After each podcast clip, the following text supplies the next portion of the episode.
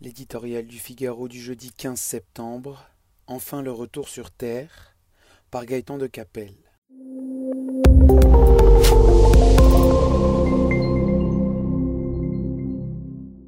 Fini l'abondance, bienvenue dans l'ère de la sobriété.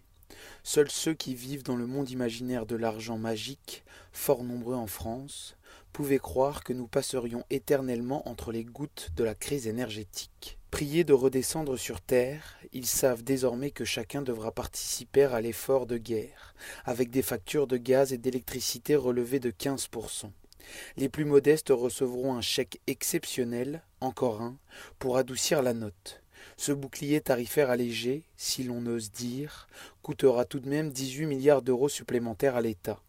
Il n'empêchera pas les Français de ruminer leur colère contre les errements de notre politique énergétique et les défaillances d'EDF qui, combinées avec la guerre de Poutine en Ukraine, ont mené où nous en sommes.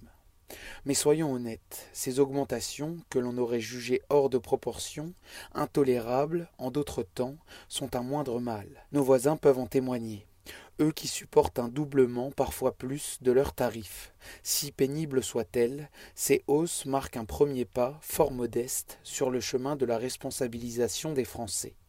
Une fois n'est pas coutume, l'État leur demande de prendre leur infime part du fardeau. Au rythme où se creuse le déficit et où s'accumule la dette publique, bientôt trois mille milliards d'euros, que nous léguerons aux générations futures, il était temps.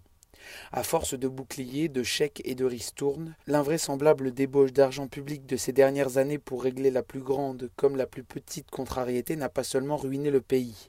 Elle a créé une accoutumance malsaine à l'État pompier dont on attend tout, sans lui témoigner la moindre reconnaissance. Bien au contraire. Loin d'apaiser les tensions, la prodigalité publique n'a fait que nourrir les prochaines revendications toujours plus virulente, et entretenir l'illusion d'un État aux poches profondes, là où il n'existe qu'une poche trouée.